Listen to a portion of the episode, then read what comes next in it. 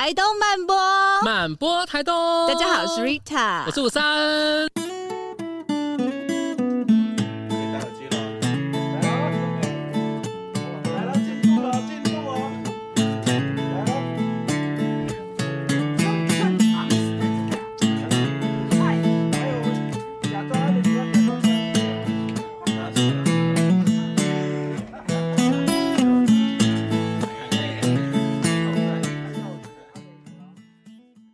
们今天呢，一样是第三季的全新单元，叫做“东看看设计”。然后我们今天来到一个太美了，太美了吧！完全很适合走春那个节奏，有没有？而且虫鸣鸟叫，而且一上来就已经有小百月了。重点是花漂亮，但是要拜访的人也很帅。Yeah.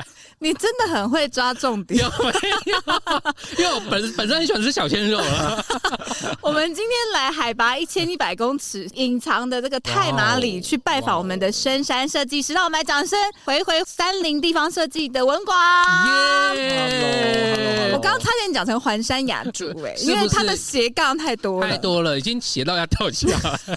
后面还有一个后面那间咖啡馆，对，也太斜了吧，杨文广。两位南回双帅是。怎样？南回都要这么写，这样子。我们在扩扩张我们的版图。OK，对，毕竟就是我们要联姻，是没错啦，没错。所以就是文广的身份很多，是，对不对？那不然我们先来聊，因为这个地方实在太酷了，也想问文广说，你你并不是住在太麻里的人，对不对？嗯。那你为什么那时候发生什么事，脑袋突然被雷打到嘛？为什么突然到这个地方？我自己也觉得那时候真的不知道在想什么，真是太疯狂了。就那时候，我其实我自己是台东人，然后自己台东人就是。之前都很少上金针山，我这辈子在我来环山雅族之前，我也只来过一次两次。就其实很早之前是因为，就那时候民宿业就是蛮红的，然后我们就很多人都在找打工的，然后那暑假寒假的时候，我们就来环山雅族这边打工过。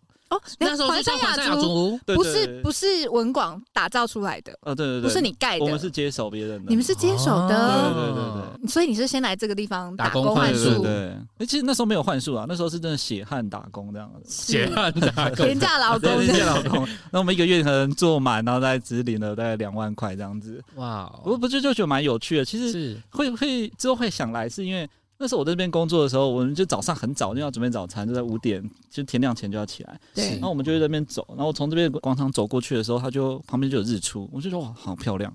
下午如果天气不好一点，你就看到云海。这边的海拔因为很高，所以它不是只有环山，它是可以看到海的。对对对对对。文广，你你说你住市区，然后随便骑骑骑上来，骑到这里也算是非常不简单的，因为我们刚刚开车 开到怀疑人。开车，我想说，哎，从那个太马里面切进来，我之前没有来过环山雅筑，我就想说，哦，应该可能大概十来分钟、二十分钟就到了，结果？一直开，一直开，一直开，一直开，一直开，一直开，一直开，那个山路 感觉好像是无限的轮回。不知道什么时候 才会到哎，对，我们都跟客人讲，你有这种感觉你就走对了，你就走对了。对对，山上路就这样。那时候就是，就那时候我就很喜欢这边的环境，就就好漂亮。然后，可是我就回去读书，然后工作做设计。然后也是过了一阵子做工作，快一年左右。然后我就听到这边的前老板他就是可能年纪大了不想做，原本他要把这边收掉，就是因为那时候也找不到人接，就觉得自己就想说很可惜，就是这边其实很漂亮，你收掉就没有人看到。所以我们就跟像那时候是跟我哥还有现在我太太一起合伙把这边顶下来。你那时候是几岁？那时候大概二四，呃，就是工作毕业工作一年这样子，差不多二四啊，对对对，鲜的时候，对，那时候大家都觉得说你你在想什么？就是没有做过这是一点，然后另外一点是。就自己也想象的太美好，可是我觉得就是要这个冲动，嗯，才才有办法做一件事啊。那 那个时候开始真的接手起来，大概几个月、半年，那个过渡期有曾经后悔过吗？有，其实我们做了一第一年，那时候真的很惨，就是民宿是很吃老板的，然后我们换了一个老板，整个客群全都流掉啊。然后那时候我们曾经自己做，然后有一个月的时间都没有客人，那大概三天有住客，其其他都没有。哇！所以我们从那时候才发现，哎，我我不会做民宿，就是。开始就是很努力的去学，然后上课什么。其实是因为这样子，我那时候才认识 Ascend，你知道吗？你是去上五三的课吗？哇塞，你也是桃李满天下，真的啊！所以前男友就是他，对吧？我最也太多前男友了吧？我应该是第一个吧？可是其实那时候才开始慢慢的知道说，哎，我突然想到我以前是做设计，所以我们就开始把设计带到民宿，然后就开始做形象，就是把整个视觉重做，然后网页也重架，然后甚至开始做装潢。其实过了那一年的时候，就就开始有好转。可是其实我觉得真正不喜欢或者是真正后悔的原因，不是做民宿很辛苦，而是那时候我在深山里，然后大学刚毕业，就是所有同学可能周末都会揪说，哎，要不要喝酒，要不要做什么？可是你就在深山，大家每次揪你就揪不到，你就会觉得我到底这边没朋友了，对对对，然后又赚不到钱，然后就其实蛮痛苦的。可是过了之后。现在跟大家朋友去聊，他大家其实蛮羡慕。他说，很常大家变，大家都来找我，就说：“哎，你怎么住这么里，然后还可以工作在这种地方？”是，反正羡慕了。所以有时候风水轮流转呢。对啊，对不对？不过他也刚好找到找到他的力量。嗯，对对。哎，那你父母亲怎么看你？就是从事设计业，然后跨到嗯民宿这。他有觉得儿子疯了吗？有有，就是那大家都阻止我。应该前面就疯了，因为本来要去考警察。哇，这真的被我说一辈子。那那那件事情其实。是因为，其实我要去做设计这件事情，我我爸妈非常的反对，嗯，因为他就觉得我什么设计？可是我觉得那时候真的是在偏乡，会对于设计这件事就是还不懂，跟美术他会觉得跟美术设计画画怎么艺术家会饿死？会饿死？我就父母亲就担心小孩会会饿死，对对对。然后就就大家就很很紧张，我爸妈也很紧张，说你就不要做，你这么瘦了，然后就饿死，应该撑不掉一两年就挂了。就是他们就帮我安排好一切，然后。就是说，你以后要读读警察，他就找了所有的我所有的亲戚，每天来我们家就跟我说，哎，那个警察怎样工作很好，洗脑，洗脑，超洗脑，真的超洗脑。所以那阵子我真的很讨厌回家，这样啊，会逃避。对，就是因为每个看到的亲戚，你就知道啊，你都知道他们都是好的，对对对对。可是没有办法，就是被逼还是要去考试，对，还是要去考试。我记得那一次很印象深刻。其实我已经去考完设计的考试了，就是确定会上的这样。对对，然后可是我爸妈就觉得还是有机会啦，但是警察嗯就还没有考完，就叫我去考。从哪里觉得你可以当警察？我也不知道，因为我知道，我知道，他说他请算命的帮我算，算，对对对，他找那个紫薇的来一个老师帮我算，然后就讲了超久，跟我讲说，呃，你就是要当，我跟你说那个都是谁好的，我也觉得他是谁，都是有给红包。我就非常不信，哎，我一直记得我那时候其实说了一句话，他说其实说你你有那个五运官运，然后你很适合做那种以前的五类的职位，然后我就问他一句，这样子以前的话，设计是在五类里面吗？以前有设计吗？以前没有啊，所以这其实没有办法这样讲。是，对，我就说这样听他解释起来，好像设计其实蛮在五五这个方面里面。我说哦，这样其实我蛮喜欢做设计的啊。然后他那时候也没有办法讲什么。之后我爸就是叫我说，他就有一次跟我讲说，哎，你要不要去台北走一走？然后怎样玩什么之类的，然后说因为我阿姑下来，他就叫我阿姑顺便带我回去，然后就我阿姑就载我回台北，然后我说哎怎么这么突然，都是发生什么事了？然后就说没有上去玩啊，然后顺便那个警测的考试大概下礼拜就要考了。被了，精心规划的陷阱，鸿门宴。我我跟你说，我我觉得在望族大概大概就是有这样的安排，可是去了之后我真的就是还是很排斥，所以我我进了考场，我就放了考卷，然后这样等等时间交了白卷我就出来了，结果后来。交了白卷，结果太帅了。对那我就都 say，那我就认。这只是个做仪式，只是一个程序而已。算命是真真的。那我就认了，认了。背脊发凉。可是我记得爸爸妈妈不是也是开饭店、联雅饭店的吗？对对对。那他们不会想要让你，比如说接棒，或者是希望你从从事同样的旅宿业吗？没有，其实我们家比较，可他们自己做了，他们就觉得说不要不要来，蛮辛苦，觉得辛苦。对不对？嗯，而且还要经营舞厅之类的。你知道，这如果有我，我应该马上接了。如果是舞 厅，我就马上接了，因为可以调酒，对对对，蛮酷的，很酷哎！因为这个也是老台东人的回忆，真的。对啊，所以殊不知，我绕来绕去，结果绕一圈回来，还是对旅宿业，对，蛮神奇的这件事情。有时候这路是这样走，但是我觉得更特别的，就是说，虽然绕到了旅宿，但是却结合了他最擅长的工业设计，对，然后。是现在目前在太麻里是发光发热，我觉得应该不止太麻里了，因为整个台东都很知道它、欸。因为其实我觉得，真的在台湾或者是在新的世代里面，其实那种跨产业、跨界的人才，其实是大家最。最最最稀缺的是，是对啊，所以你又有一个设计的背景，然后但是你又好像把一个比较传统的呃旅宿去做一个改造，对，其实这个东西它就会带来很大的能量。而且我觉得，呃，我就在这几年文广在做的这件事情，就是你说那个跨产业这件事情，我觉得它的那个能量很强，强到其实我觉得也变成是一个台东开始很重视设计这件事情，是很有趣。台东这几年真的那个设计的能量会蛮蛮蛮爆发的。不过他的那个宏愿特别的大，就是他没有想要只在环山雅住，是，所以他就开了一间回回山，你开始拯救太麻里，用拯救，有啊，有这种理想。而且这个是真的不容易，也要把设计师这样远远带到这个深山来，真的是深山哎。大家为什么会愿意来？你有问过那个回回山林的设计师团队们吗？其实我们一开始也蛮蛮怀疑这件事情，就是因为我一开始一个人做，其实因为永不计划就是一个人做还好，可是他范围从金山扩大的时候，我就需要伙伴，对，然后就找了一个人进来，然后那时候其实，在每次在找人，我都蛮紧张，我想说哇，我这么深山，真的会有设计师想来吗？就是最近我们有征才，就是最近有新来一位，嗯，那时候征才的时候，我真的吓到，就是。我一开始也是都抱持着啊，我可能 po 文，只有有一两个人来报名，我就我就很开心了。可是结果我们 po 出去之后，那一篇的反应超好，真的超级好。就是那个文章，就是我们就写说，就是来自深山的招募，海拔一千一的招募。然后那篇文章，我们就大概有一千多人按赞，然后也有到了几百，就是好几百次，在三四百次的分享，很多，很多。我自己也看到就是吓到，我说哇，他们是多想要躲到山里面，对对对对，好像在这个世代已经变成一个风潮。我有这么感觉，我也觉得，我有这么感觉。其实年轻人这代，其实大家反而不会排斥到这么奇妙的地方来，是只要能做到就是真正有意义的事情上面。哎，但他们。不会觉得说，其实，在城市像这样的资源反而比较多吗？或者是说，可能案子也会比较多，在这里他们不会很担心说，这边到底能、嗯、能做什么？会，其实其实这个问题在我们之前在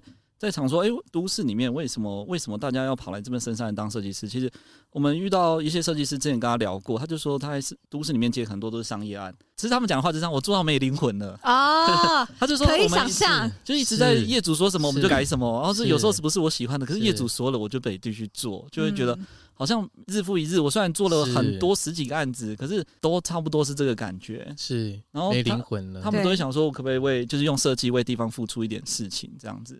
他必须跟大家做连接。我觉得就是我们这边很少接到一些可能单纯的商业设计案，我们很多就是其实我们开始接的案子可能是。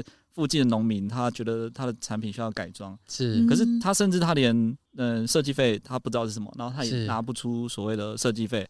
他说：“哇，你设计一次要可能六七千块，怎么那么贵？”他说：“我外面可能台东是。请广告公司做两三千之类的，对对对，他还帮你印好名片，我名片这样才这样两千多块，是，然后你做设计就光设计就要七千多块，只是我们就会慢慢的让他做，哎。”你的产品是怎样？然后我们做完会变怎样？就是跟台东这边到底的区别在哪里？嗯，又或者说，其实他的东西做出来的东西没有讲到你想讲的故事。是，以后我们做完的产品，其实可以让你出去的时候，大家看哦，这个是有有有故事的产品。这样，台东是不是有一种那种免费设计的？的思维？对。对，就会觉得设计其实不是很重要。刚刚其实提到那个农那个农人的设计，我觉得他就是一个被可能会被所谓的设计公司给决定。嗯，而不是他真的是这个知道他的他的精神，他的内容是什么。聊过的东西。对，就其实刚刚提到这个免费设计的点，就是在我们其实常很常去跟广告公司去可能聊天或什么，他们就会突然冒出一句：“哎，我可以帮你招牌全部做到好，名片做到好，那个不用设计费，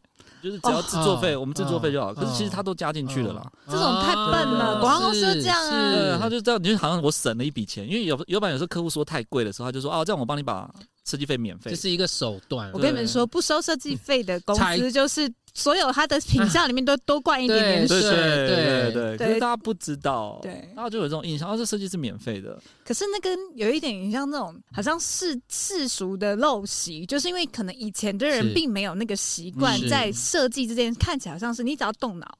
其实你没有付出什么实际的劳力，这件事情上面去付付费，对，然后变成说旧思维会是这样，就恶性循环，成为一个陋习。是是是。所以其实我我们现在在做了很多，不管是案子或什么，我们就会不管是居民或谁，我们都会讲说我们的设计费是多少。可是就会有时候跟他讲说，哎，这个东西你可以，我们做完之后，你可以给我一些你的东西去补，或者说我们这次就是设计费原来是这样子，只是想要我们也想要帮帮忙一下，所以就有一些折扣给你。嗯，可是我们都会列好清楚，那个设计费是不会少，他不会说是免费。是是，我觉得这其实是一个养成的过程，要教育的过程。对，确实，对。当开始台东很重视设计的时候，我觉得大家应该应该要很重视说，其实设计没有免费，嗯，是，反而设计它非常劳心劳力，有时候你是你做出来反而是快的，你那些概念东西出来的时候，其实他可能在设计上，专业的设计师他其实是有他的一个。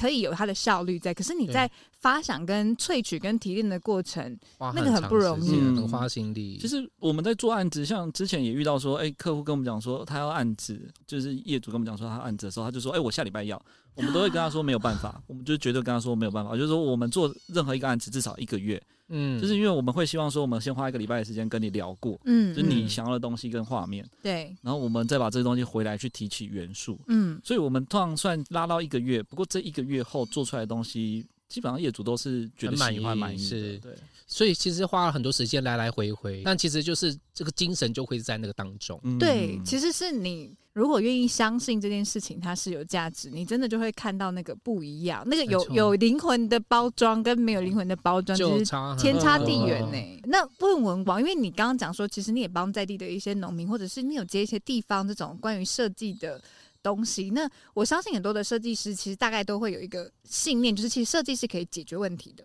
诶、嗯，是。那你在可能这些过程里面，你有没有曾经有什么样子的案例？你觉得其实你们透过设计去解决了一些蛮有意思的地方？对，就是我我自己我自己对设计的认知就是，呃，设计是解决问题的办法嘛，所以所有人基本上都一定可以做设计。嗯，只是我觉得我们会自称设计师，只是我们可能用一个比较有美感或比较漂亮的方式去做解决问题。所以我，我我进到回到环山，就是回到金针山这个地方的时候，我就一直在开始。寻找说，哎、欸，这边有什么问题我们可以解决？我觉得有一个蛮明显的地方是，因为我之前是在休闲农业发展协会这边做，嗯、然后我也就负责，因为那时候山上没有那个游客服务中心，是，我们就必须要很多时候就是自己，只要谁是理事长，谁就是服客服务中心，我都要接那个游客的电话。嗯，然后我们接的时候就很常遇到游客说，我现在迷路了，我在哪里？然后就是。嗯他每次都跟我讲说，我现在迷路了，然后我就会说，哎，那你在哪里？跟我讲一下，我大概跟你讲怎么走。他也讲不出来。对，他就说旁边有很多树，嗯、然后 哪个地方没事？然后那个地板是水泥路。我说，嗯嗯，就是没有更对，没有更精确的目标。然后这是超多，就是花季的时候，我一天大概接两三通。哇哦！所以我们一直觉得这个问题很。很大很严重，是就是必须解决，让这个事情变好一点。所以那时候我们这里也有办另外一个计划，叫设计师游牧计划。所以就招募一群设计师来这边来讨论怎么解决这个问题。是，因为整个金山山其实很长，然后大家其实找不到自己的位置。我们那时候就也有跟一些部门配合，然后开始在山上安置指示牌。嗯，可是指示牌身上已经有很多了，可是大家还是没有办法找到，就是因为可能指示牌的功能没有出来，因为它指示牌是它只是指标，它没有。那个指示牌本身没有定位性，所以我今天看到这个指示牌，我不知道我在哪里。对。可是现在其实，如果你们刚刚开上，你会发现指示牌有颜色在变。嗯。就是其实我们山上分成 A、B 三个 C、A、B、C 三个区域，是。然后分别有蓝色、绿色跟金色。啊。所以你只要知道看到指示牌，我在什么颜色，我们就知道哪一个区块。对，我们就大概你知道哪一个区块。是。然后如果你还是不知道，你就看指示牌上面会有小小的 K 数。对。啊。或者是指示牌每一个上面都会解释说，哎，其实我们上面的指示牌都有。安排过，他就会写说你往金针山顶剩多少距离，是我们就会知道说哦，他在哪一个位置上。嗯，嗯是哎、欸，很多游客就上山也很安心，是，就是我们看以前那个。我们协会的评论就是游客来这边评论，就说路很难开，大家要小心，很常迷路。可是经过现在之后，没有，就是这个这个评论就少了。对，而且刚刚有提到那个游牧计划，一开始其实是先从金针山开始，嗯，后来后来展开到整个太麻里，这个过程是怎么样？会想要去让它扩张到往下移动这样？其实我觉得那个游牧计划，其实一开始它从一开始到扩张到现在，跟是跟环山雅族很有关系啊。就是刚刚有提到说，我们刚接环山雅族的时候，其实。没有客人，嗯，然后其实我们有一群朋友，我们就常常在聊说，呃，怎么拯救世界这种想法，是所以好热血啊！对对对对，我们就这样，就是我们就是几个设计师，大家就是大学同学，然后出去外面就是大家工作。可是我们有一个小小的的群组，我们叫做田园文创聚落，只是随便取的，它没有什么组织。然后我们就会常常把一些议题在上面讨论，说，哎，最近发生什么事情了？然后我们可不可以想一些设计案，然后解决这件事？嗯，就只是聊聊。然后那时候就就把，因为我在这边做的时候，我们就把金针山问题丢给他，然后就开始在聊说，哎、嗯，大家就会提出很多想法，我就说这么多想法，你们是不是要来做？然后我们金针山，嗯、我们民宿也没什么客人，你们就来住，我包你吃住，你们就来解决这个问题。哦，就从这边开始。对，可是那时候大家跟我反映是说，哦，我不可能跑，然后 有工作就不太可能走。对，那时候延伸出这样，我干脆我就想说，这样我把这个消息放到网络上，放到。给大家看会不会有人有兴趣，所以我们就开始第一届的游牧，就真的开始招募在一第一届六个六个，然后每年报名的人也慢慢成长，这样子很有趣。文广，我觉得那个风气有点慢慢在形成的感觉。我觉得现在因为包含苏州啊，其实到处都有很多这种打工换宿，或者是说去透过这样子的交换计划。我觉得对于设计师或者是可能不同专业的艺术家或者是领域的人才来说，好像也是在寻求一种。独特的生命体验，嗯，是。然后对于在地来说，又有一种新的能量的导入，这样子的风气，其实尤其在这三五年，其实是有形成一股风潮的感觉。我我也觉得，就是现在开始，蛮多的设计师其实没有在，就是刚刚讲没有在很追求商业这件事情，他们反而能追求说，呃，我我学会了设计，然后我能用设计做点什么事，我除了赚钱以外，而且最棒的又是，是因为是设计师，其实基本上你只要有 WiFi。然后有一台一台笔电，你你到全台湾甚至全世界各地都可以接案子，对。对，所以我们才叫游牧，就是我们会希望鼓励设计师。那其实这个这个游牧计划它有两个面向，就是一个是我们会鼓励设计师到处走，我们没有这个计划没有要求那个设计师一定要留在这个地方，我们希望对。设计师在这边之后，他又会想要去下一个点，是。是把设计的能量带到各个地方去，然后。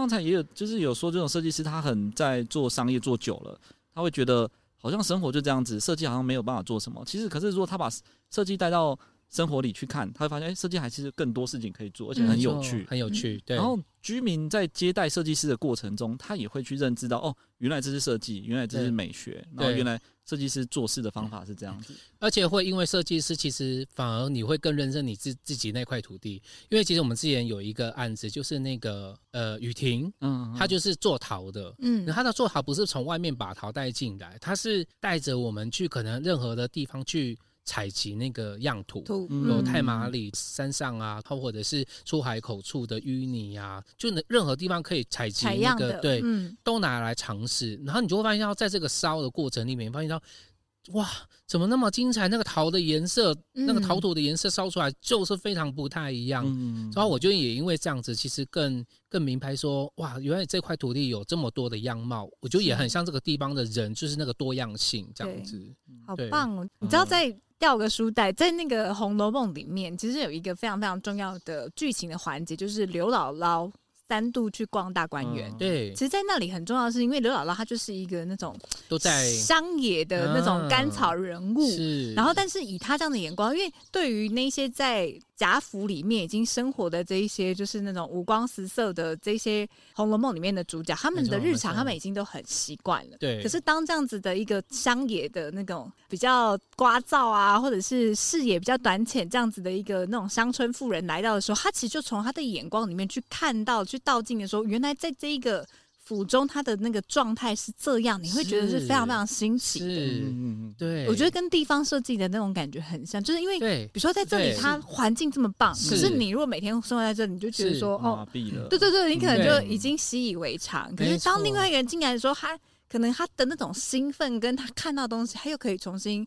两个互相的感染跟启动，对，而且我觉得其实刚刚有提到说，就是他们其实因为游牧计划的关系，有非常多的设计师因为这样来到了，嗯，来到了太马里或来到了金针山，对，然后他们其实所做的这些每一件事情都跟这个地方有关系，有关系，所以又称为地方设计。是，我觉得这个地方设计这个议题，对不对？这个地方设计这个议题，它它好像又被凸显了出来。那我要来问文广，市区台北市可不可以做地方设计？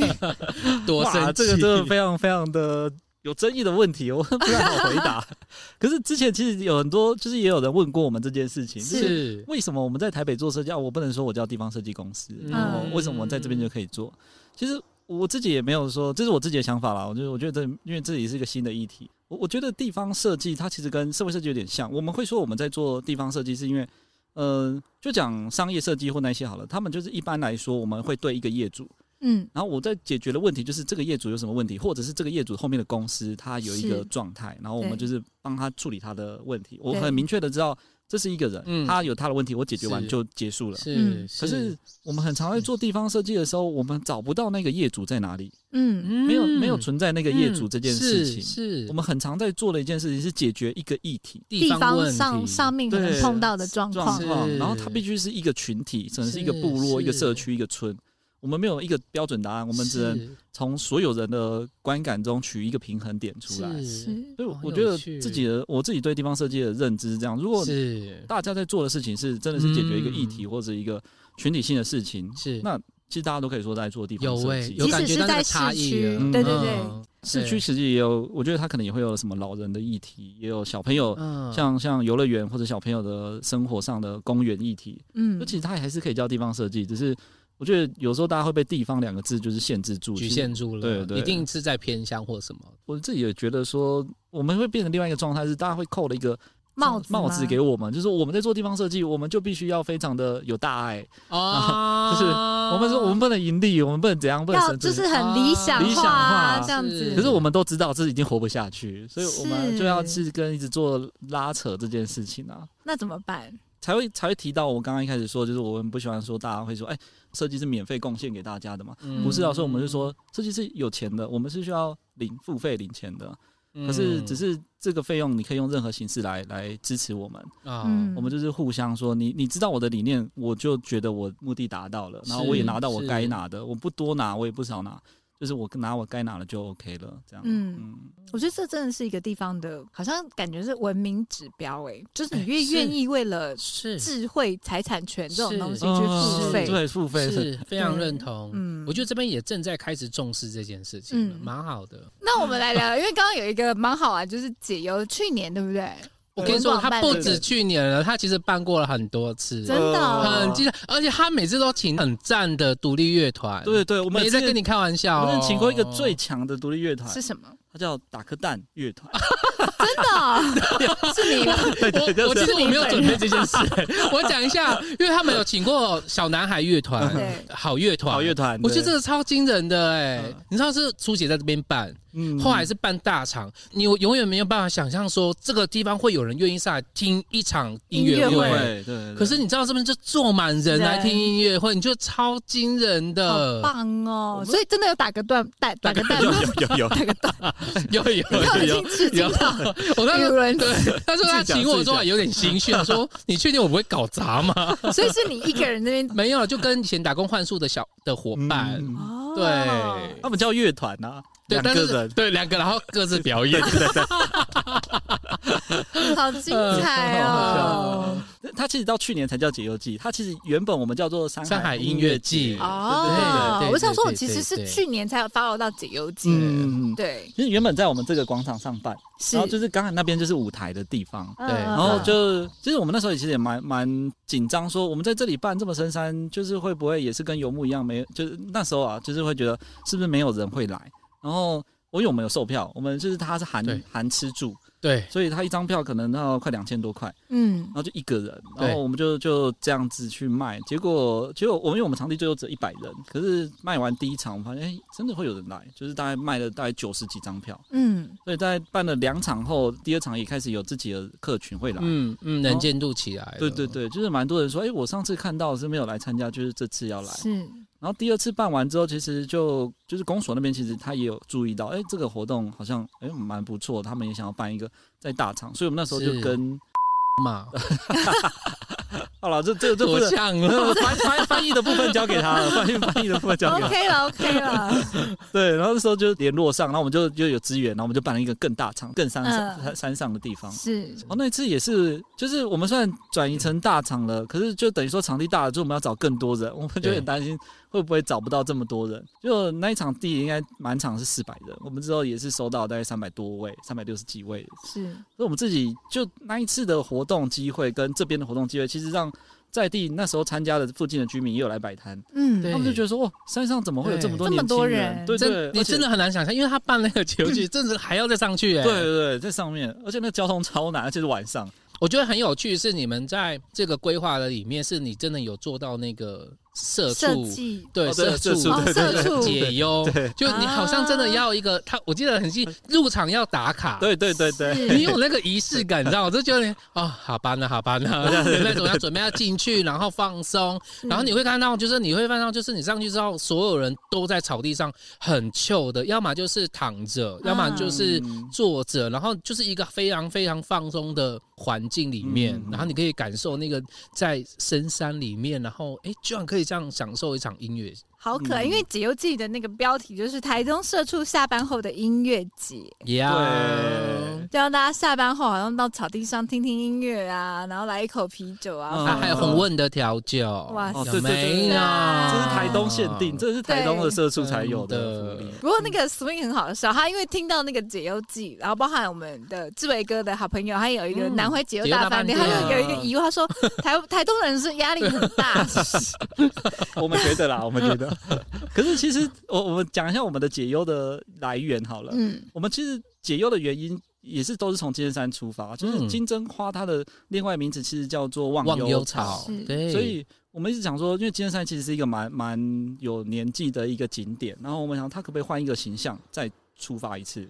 所以你一直跟大家讲金针山，现在其实比较多人真的知道说就是六十担山。对。可是如果我们讲一个解忧小镇，他可能还不知道。然后如果说这个最解忧的地方，其实就是在金针山的太麻里的金针山，嗯，那可能就会慢慢就变成一个话题。是，所以我们那时候在办解忧季，其实解忧季今年哎去年会办，今年也会办。可是我们都有一个核心的理念，就是它不是一个单纯的音乐会，对，你不是来听听音乐而已，它会有一个仪式感进入这个场地。嗯，像我们上次的进入啊，它就是你必须，因为我们当时有请那个我们那个零八九合作，他就请他排了一。也不是宗教仪式，而是就是一段流程，然后就是大家会在森林里的一个小步道走，然后你们会拿着一个线，一个一个木头在烧，它会有香味的，嗯，就拿这个，然后慢慢的沿着跟着它走一段小小的森林路，然后走到后面之后会有一个小小的平台，是观景平台，到那边的时候你就必须把你的烦恼写在一张纸上，我们那边准备一个小小的火堆，然后就是把它放下去。然后就是把你的烦恼留在这里，所以我们其实主打的是每个人，其实大家带着你们烦恼来旅行。嗯，你出来玩不用开开心心的，就是你会有时候大家会出来玩，就是因为我有一些很多的。困惑的事情，我不开心才出来走，很太麻利哎。对，当然就是这个这样子的一个地方，就常常都是你可能梦碰到了一些生活的瓶颈啊，或者是一些困境，你想要去转念一下，但是就想要透过旅行这件事情转换心情，这种感觉。对对对对。为什么我会特别有这种感觉？因为我发现到打个蛋的客人啊，还有来打工换宿的小朋友们，他们其实都是你刚刚说的那个情况，是他其实并不是来开心。来，而是他带着什么东西来？嗯、可能他失恋了，他可能工作上遇到瓶颈了，嗯、可能想要转换跑道了。他有 anyway 很多的烦恼，嗯，因为好像就希望能够透过这个地方海浪冲刷掉，或者刚刚讲到的仪式，嗯、都能够把它就留在这里的。对，就我觉得太麻里有这样的特质、欸。我自己的解读是，这些解忧，它其实不是说台东的人压力多大，我觉得反而其实我们所。想要去散发出来是这个这个地方的魅力，它可能是针对外来的游客，或者是比如说天龙国来的人，对，就是哎，你们在都市里面，你们的烦恼或是你们的压力，你们生活节奏很大，你们可以带着这些东西带来，但是你是很把这些东西放在这边，留在这边，你就你就走走了，对，是。有点像那个二零四六那个树洞的感觉，就是你可以对他喊任何，对，你就在树洞里面把你的秘密 就是跟他说，然后你就把你的烦恼就留在那里，对对对对。其实会有这个想法，也是一开始我们这边有一个叫忘忧谷的景点。嗯，我想说，哎，这超适合。如果你把你烦恼放忘忧谷，那就是把你的烦恼留在这里，就不会带走了，就解忧了。对，就解忧了，这样你才能进到我们的音乐会场去嗨。这样是，但我们还是没有听到在抱怨相公所啊，不够精彩。这个这我们先关麦好了，因为我怕我们整个两两个小时就过了这样。是，也是很好玩，觉得好像，因为刚刚也在那个中间休息的闲聊的时候，也听到就是在文广这个地方，好像是一个神奇的之地，除了解忧剂，然后包含其实身边什么都不缺，嗯，也有健身房，也有酒吧，有都有，该有都有，然后咖啡厅，咖啡厅，因为这么高山没咖啡厅没有，后面就是咖啡厅，什么东西都有 哎，对不对？这么高，你以为没有日出，没有海边，没有，就是看得到，看得到。我我我觉得刚刚讲这些是让我想到，我我其实。当初做环山雅族也有这个梦想，就是我我一直想要说环山雅族，其实他我一开始在设定他的样子，他就是在很深山里的一个一个小小的村落，对，它就是里面应该什么样的功能跟服务都有，大家我可以来这边就就可能过了一段时间是再离开，可以这边享受生活这样子，有一种小桃花源的感觉，对对对，小山庄。可是文广会觉得，如果是比如说像环山雅竹，或是回回山林，或是解忧记，好像是呃同一个。我们这种年年龄层同温层，大家关起来我们会很了解。对，可是附近的居民跟你们碰在一起的时候，对，会会觉得说他们是可以理解的吗？对，这这个其实我们在做第一年的时候，这真的是一个蛮大的问题，就是真的。我们跟他讲说，哎，我们要做设计，他说设计是什么？就不知道，就是会啦。对啊，就是觉得 那就只是画图而已嘛，好像广告排版、那卫生纸排版那样。他说我画图而已，我种菜又不用用到设计，对他们会觉得这样子。是，所以我们其实，在第一年，我们因为一开始的游牧计划就想要找别人住，就住到别人家，可是发现不可能，因为没有人要老人家，对老人没有人要，所以我们就。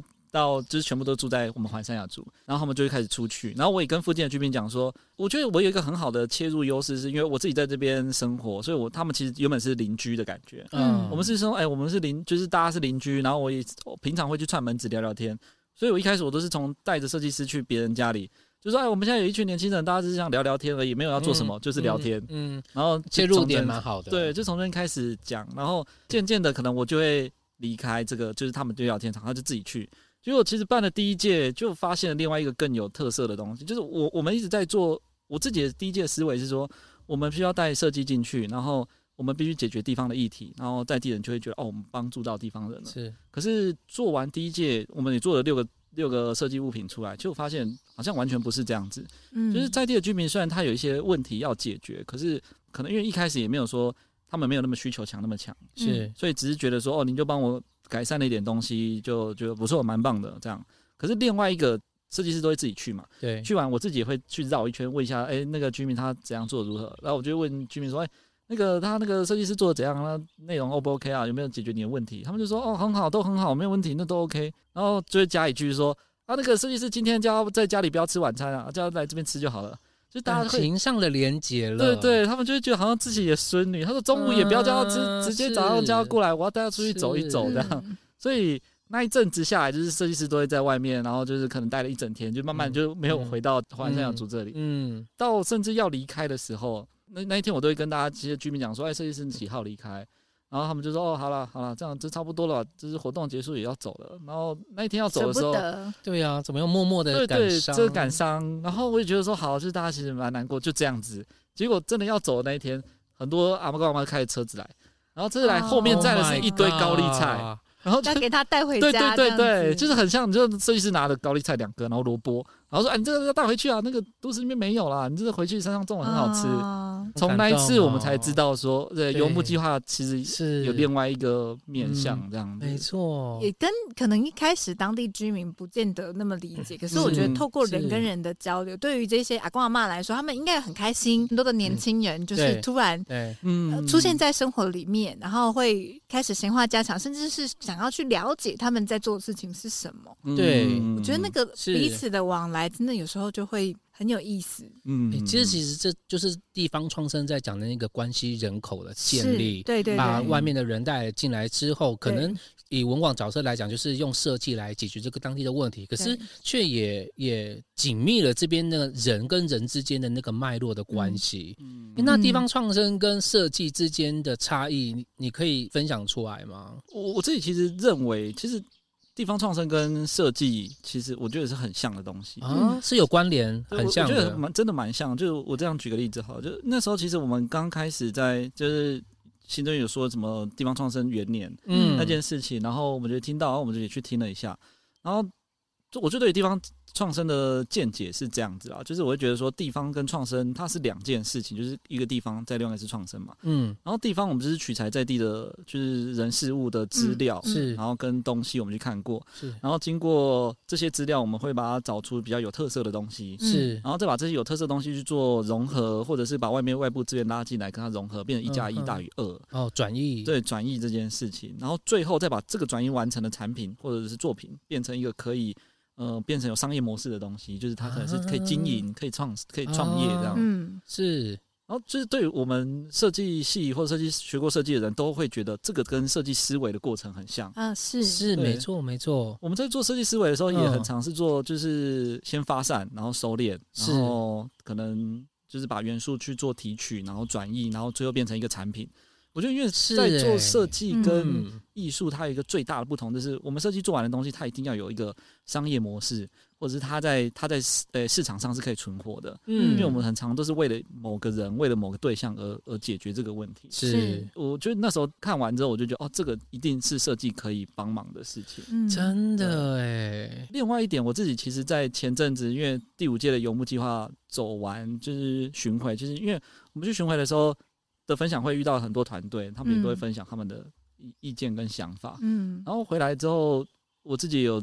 做出了一个小小的结论，我觉得如果把设计带入地方创生，其实可以创造出一个有自我恢复能力的村庄。嗯，就是我就是要叫治愈啦，就是因为我觉得就刚刚有说到，就是设计是解决解决问题的办法嘛。对。可是我们就算台东再多的地方创生的公司，是就像这种我们设计公司或者是其他团队，嗯，他们在做的事情，顶多就只能解解决那一些人的问题，对，或当下的问题。对对对，他没有办法。因为我怎么人就这样子，我没有办法再局限到更多地方。是，可是如果我们可以把设计思考、设计思维交给每一个人，嗯，就是我把它交给每一个人身上，虽然他不要设计师，可是他可以开始解决他生活旁边的问题。是，这样每个人开始解决自己生活的问题，这样整个环境下的问题都会开始慢慢被解决，就会渐渐的会不需要说有一个特别的公司或一个团队叫做地方团队，或者我们就只要解决更。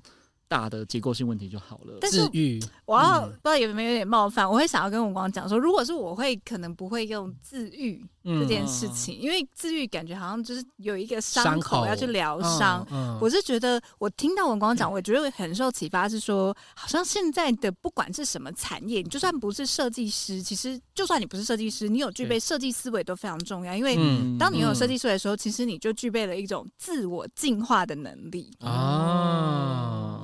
进化，自我进化，对，哦、就好像刚刚在听的时候，我会觉得好像对我来说，我更喜欢这样子的诠释。是是是，就是这个感觉，好像就是让大家可以自己开始慢慢升级。对对对对对对对对，那种自己自己的版本可以一直更新，一点零、二点零、三点零、四。所以游牧计划五点零，对，跟过去的差别差别是什么啊？其实我们每一届的游牧，它都会有这种就是主题性。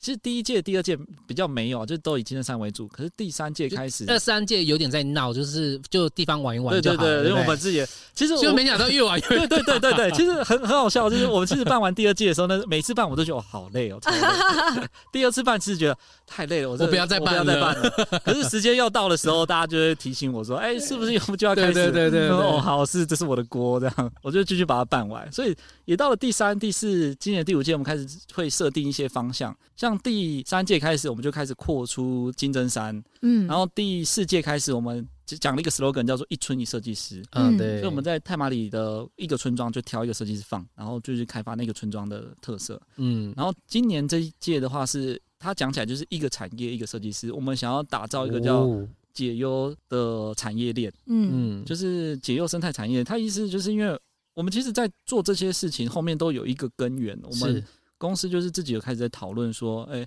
如果我们从金针山翻转，可能没有办法这么有用力，这样我们是不是要翻转太麻里？嗯，然后我们在讨论这件事情的时候，就发现，哎、欸，太麻里需要一个新的形象跟 IP，是，是，所以我们现在就在帮太麻里打一个形象，叫做全台最解忧小镇。嗯，我们希望大家听到这个名字就想，哦，这是太麻里，太麻里就会想到这个名字。是，然后为了要达成这个目的，我们下面就延伸出了很多工作跟活动在做，就是像游牧计划，它是一个从人才培育的方向，去从外部拉了很多人才进到太麻里，然后还有那个解忧记，解忧记它就是一个把地方环境换一个方式呈现。嗯，就大家以前觉得哦，你的环境就这样子的，我们其实它可以办音乐季，办的很好玩。嗯，然后吸引更多年轻人进来。然后像刚刚提到一个像密室逃脱，就是叫迷雾环山的一个系列密室逃脱游戏，这个也很酷哎，在这个地方办密室逃脱，这个要讲下去可能 讲有点久。不过它的简述就是说，它我们就是把在地的文史。提取出来之后，请了一个小说家把它。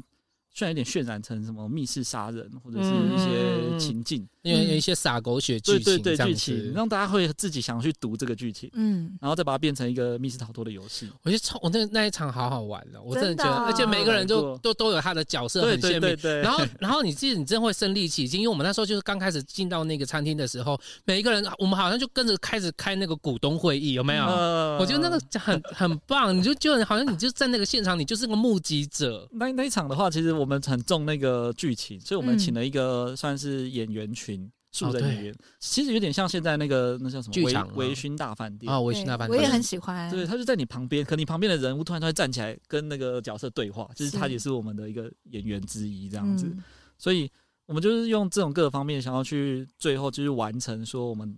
打造出全台解忧小镇这件事情，好棒哦！其实它是有一个终极，是一个很大的一个目标。它从这么那么多的子活动去，对。我刚刚从文广的这一路的这个访谈里面，我有一个很大的心得收获，是就你怎么样把你的你的事业或者是你在做的事情做得很好。但除了热热血跟愿景之外，我觉得我今天又看到了一个另外一个新的元素，就是要很爱玩。耶！Yeah, 哦，你才能够自己就因为你很爱玩，所以你就会想要去尝试很多不同的东西，把很多东西导入进来，然后你自己也会享受在其中，你才不会你的那个火种才会一直持续。有，我也觉得从杨文广很爱玩，对不对？你就觉得有酒吧、健身房，对啊，就知道了。然后想到我就想去做看看啊，是，对对对，我觉得跟他的叛逆印证好像，还是跟 disco 舞厅的 遗产基因有关，就是全台最高的 disco 舞厅。有可能之后就来这边，慢慢就变得可以 来这边 boogie，有那边那个踩踏地板，有没有各种 breaking 都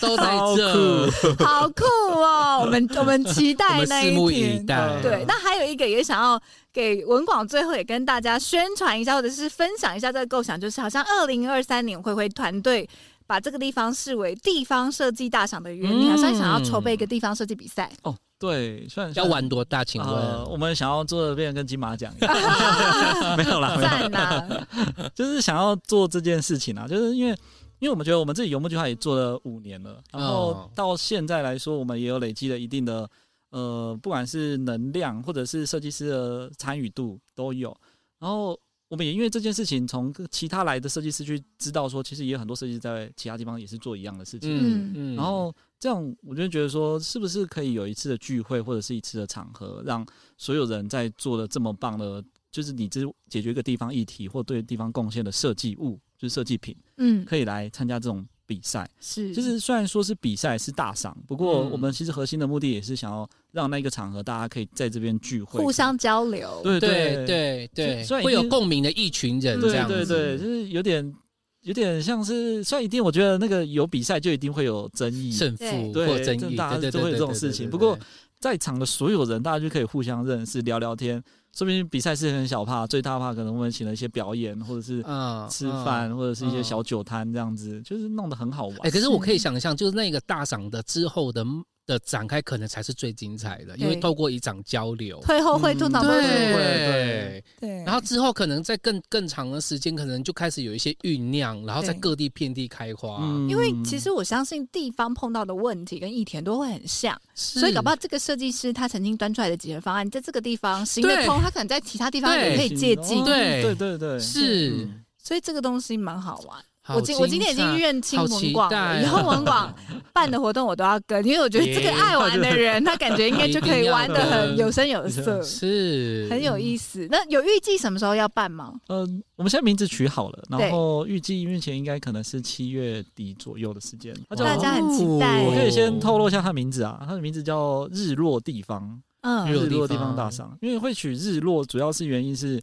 太麻里其实叫日升之乡，对，所以我们是取日日升这个意象，然后落是我们会希望所有东西可以落地，就不管是设计物、想法，它可以留在这的概念，对，留在这个地方，它现在变成日落，嗯，也跟故意跟太麻里有一个反差，因为太麻里是日升，是，反正日升日落都在这里吧，对对，怎么样都留在这，对，很期待，感觉这是会是一个很多高手互相交流，然后跟互相是。取经取暖，然后跟互相玩。乐疯狂的的一个时刻，嗯、是。也欢迎，就是大家如果有机会的话来发，哎，那大家这些讯息会在哪里释出？呃，我们有一个粉丝专业叫田园文创聚落，然后就会在上面去公告。对对对，好的。如果你是相关的设计师，或对这一些讯息、地方创生啊，跟地方设计有兴趣的朋友，欢迎到这个田园文创聚落、田园文创聚落去 follow 喽。好的，我们。好想要开启公所，算了，先放过文官好了，还是要其实应该是放过那个剪接师，然后不知道怎么讲了，问了也太多，他觉得他剪到最后全都是想公所，那个字幕全部都是哔哔哔哔，没有任何可以那个释出的地方了。好啦，放过剪接师了啦，也是。那今天就到这里喽，台东慢播，慢播台东，我们下次见，拜拜。拜拜。